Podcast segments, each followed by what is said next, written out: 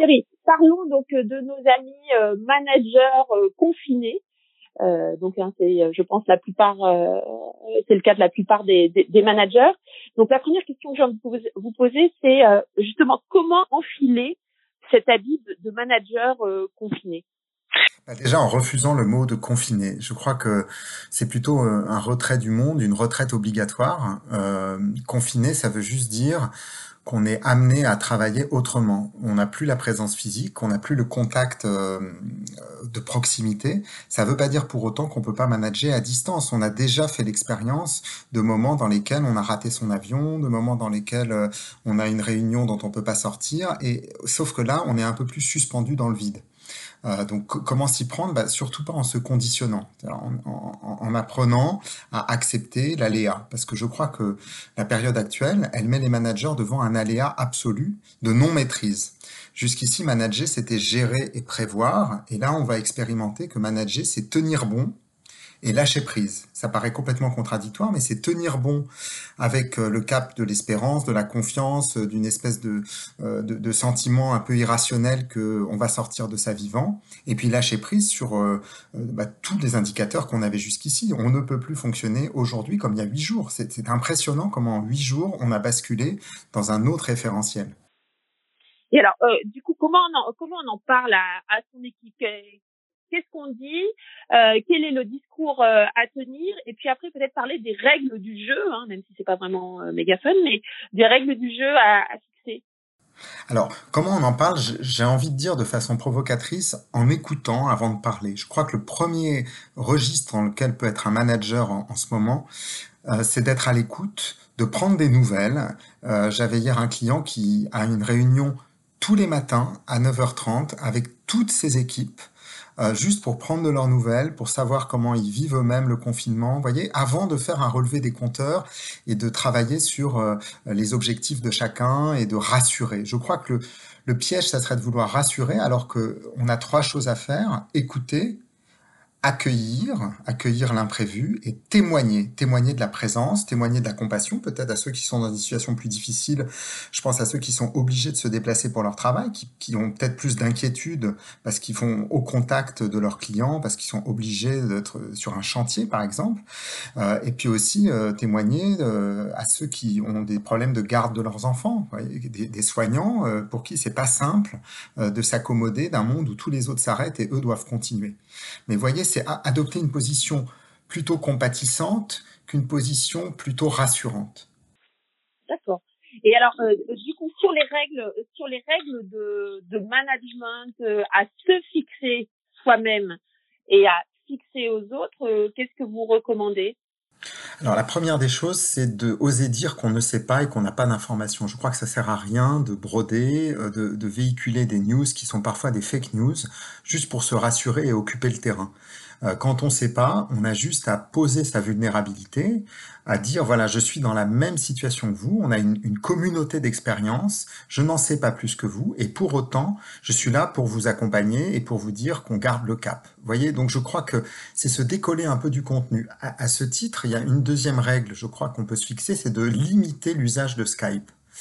Euh, il y, a une illusion qui consiste à croire qu'on peut travailler à distance en utilisant Skype de la même façon que si on était dans un bureau physique. Le problème de Skype et de Zoom et des, autres outils approchants, c'est que on est, à cause de l'image, on est focalisé sur le contenu du message. Et donc, on, est beaucoup moins attentif aux petits signaux faibles, aux attitudes, au silence, aux respirations, et on va tout de suite dérouler de l'information et beaucoup moins communiquer avec l'autre. Donc, user avec modération de Skype, peut-être plus utiliser le téléphone que Skype, et puis s'imposer des temps, euh, j'allais dire, des temps libres euh, des temps dans lesquels on, ajuste un peu les fondamentaux, on revient à l'essentiel, je crois qu'on est dans une période où on ne peut pas faire autre chose que de manager au jour le jour, de vivre au jour le jour. Ça sert à rien de se projeter à, un mois ou à six semaines parce qu'on ne sait pas du tout euh, quelle, quelle, quelle, sera la couleur du monde du travail dans six semaines. C'est pas pour autant qu'on n'a rien à faire et qu'on n'a pas à accompagner euh, les équipes. Je crois qu'on est dans un moment où il s'agit de s'adapter ou de périr. Euh, c'est un test, euh, un stress test de l'autonomie et c'est aussi euh, un, très bon révélateur de la résilience managériale, cette, période. C'est une épreuve de confiance et d'acceptation. Et justement, vous dites qu'il faut il faut manager au jour le jour. un jour, la stratégie de l'entreprise, l'entreprise dit ah ben voilà la consigne c'est ça. Le lendemain matin, on ouvre ses mails, on découvre que c'est une autre stratégie à mettre en place. Comment ne pas passer euh, pour une girouette, un, un manager un peu, euh, enfin beaucoup d'ailleurs même euh, versatile, euh, quand on est loin comme ça de, de ses équipes et qu'en plus eh ben, il y a toute la toute la pesanteur, tous tous les risques sanitaires. Bah, c'est toute la difficulté actuelle entre l'alignement euh, et euh, la liberté. C'est-à-dire qu'on on doit être aligné avec la direction de l'entreprise et en même temps on garde sa liberté euh, et on est traversé par des émotions qu'on peut pas contrôler. Quand on est manager, on a aussi des responsabilités éventuellement de père de famille, de conjoint, de fils de parents âgés. Donc on peut pas mettre ça au rebut. Et je crois que la période actuelle, elle nécessite de revenir à l'essentiel. Donc je crois que ça peut être accessoire de changer d'avis ou de montrer qu'il y a des changements de cap au, jour le jour. Les collaborateurs sont tout à fait assez adultes pour comprendre qu'un discours en ce moment, il évolue au gré des annonces gouvernementales, au gré de la dégradation aussi des marchés. Euh, mais pour autant, on ne doit pas lâcher sur l'essentiel. On ne doit pas lâcher sur euh, la contribution de chacun. On ne doit pas lâcher sur, lâcher sur une certaine forme de confiance dans le télétravail. Vous voyez, c'est pas une raison de revenir, se replier euh, sur un micromanagement, sur un contrôle des tâches, sur un discours euh, un peu trop euh, directif en disant c'est la voix de son maître et j'obéis à la ligne du parti, parce que ça pourrait être un, un, refuge très confortable de dire je ne manage que pour transmettre les informations qui viennent de la direction. Je crois que c'est un piège parce qu'on rate l'occasion de vivre un moment exceptionnel, sans doute un moment historique dans euh, la relation avec son équipe. Et c'est aussi dans des moments de tempête qu'on reconnaît euh, les équipages qui savent avancer. Donc ça peut être aussi une occasion très très forte de libérer la parole dans l'équipe, de développer de l'agilité et de permettre aux collaborateurs de dévoiler des zones de fragilité qui pour autant n'empêchent pas d'être efficaces. On peut être très efficace en travaillant dans un moment de total flou et de totale incertitude. Euh, regardez les marchés financiers, ils sont habitués à travailler dans ce contexte-là. Euh, les secteurs urgentistes, les secteurs comme les métiers comme les pompiers, comme les SAMU sont habitués à travailler avec l'aléa. Donc on est tous un peu convoqués euh, pour, pour démontrer cette capacité à être libre et en même temps aligné tout à l'heure, je reviens, vous, disiez, euh, il, faut, il faut être contrôlant, mais, mais plus cool quand même qu'avant, parce que de toute façon, euh, ça ne sera plus jamais, euh, ça ne sera plus jamais comme avant. Un manager, moi, me disait ce matin, euh, ah bah tiens, je vais voir s'il travaille. Pour voir s'il travaille, je leur envoie un mail et euh, je vérifie qu'ils euh, le lisent bien. Ça, c'est euh, une bonne ou une mauvaise attitude? Ah, Pour moi, ça, c'est un franchissement de la ligne jaune. C'est-à-dire que toutes les études montrent que les personnes en télétravail travaillent beaucoup plus et beaucoup mieux que quand ils sont au bureau. Le, seul problème du télétravail, c'est quand ça dure longtemps parce que ça, ça dissout un peu, ça distend un peu les liens de l'équipe. Mais là, on est dans une situation extrême. Je crois que c'est l'occasion ou jamais de faire confiance aux collaborateurs. Il s'organise comme il peut et, ça sert à rien de venir le contrôler comme un petit chef à l'époque des ronds de cuir.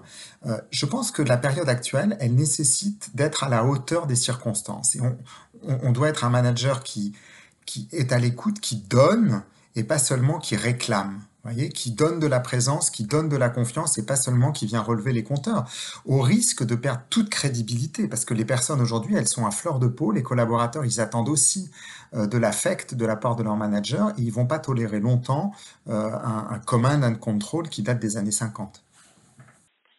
Et, du coup, vous dites les, les collaborateurs sont à fleur de peau. Euh, quelle est la réaction que doit avoir un manager euh, s'il a un salarié, euh, bah, en gros, qui pète un câble, quoi, euh, à l'autre bout, voilà, qui est chez lui, euh, confiné, je sais pas, je me mets, je me place hein, au 30e jour de, 30e jour de télétravail, sans avoir vraiment vu de, gens à part sa famille qu'on affectionne beaucoup, mais enfin quand même, comment il doit réagir ce, manager? Bah, je crois qu'il faut faire preuve de beaucoup de lucidité. Euh, de beaucoup de responsabilité, ça veut dire euh, d'entendre la détresse, de pas la sanctionner en première instance, Ensuite, d'endosser peut-être sa casquette de coach, c'est le moment ou jamais d'être un manager coach, et donc euh, de pas prescrire trop vite une solution, disant euh, oh, ressaisis-toi, secoue-toi. On sait que ça ne marche pas. Donc c'est peut-être de, permettre à la personne euh, de, prendre un petit temps de distance, de pas prendre de décision hâtive, éventuellement de se rapprocher euh, d'un proche ou de son médecin s'il y a vraiment une inquiétude pathologique. Hein, si la personne est, dans un état d'angoisse, c'est pas au manager de traiter cette angoisse, mais c'est évidemment l'occasion ou jamais de, de garder du sang-froid, de ne pas escalader, de pas sanctionner trop vite et de pas non plus j'allais dire, le mot est pas très bien choisi en ce moment, mais euh, répandre le virus de la terreur. C'est-à-dire que la pire des choses, c'est que ça soit contagieux d'un collaborateur à un autre. Donc c'est vraiment à traiter en individuel. Et si c'est au cours d'une réunion téléphonique qu'il y en a un qui, comme vous dites, pète un câble, c'est important de lui proposer de le rappeler et d'en parler en tête à tête. Euh, et si la pression monte euh, cette fois-ci, mais du côté du, du manager lui-même, euh, quels, sont un peu les, conseils, les recettes qu'on peut euh, lui donner euh, justement pour faire redescendre euh, cette pression parce que parce que chez eux aussi ça va monter, ça va monter dans les équipes, mais ça risque aussi de monter. Alors, je n'ai pas les réponses parce qu'il n'y a pas de réponse. On est tous confrontés à, la même inconnue. Donc moi, je suis comme tout le monde. Je, découvre cette période tout à fait étrange. Je crois qu'il y a trois choses qu'on peut garder en tête. La première, c'est de rester bien collé dans l'instant présent. Les sources d'anxiété, elles viennent de la projection dans l'avenir, euh, d'imaginer qu'est-ce qui va se passer si les clients font défaut, euh, si la campagne qu'on devait lancer euh, est annulée, si l'événement qu'on avait prévu est reporté. Donc je, je crois que c'est rester dans l'instant présent.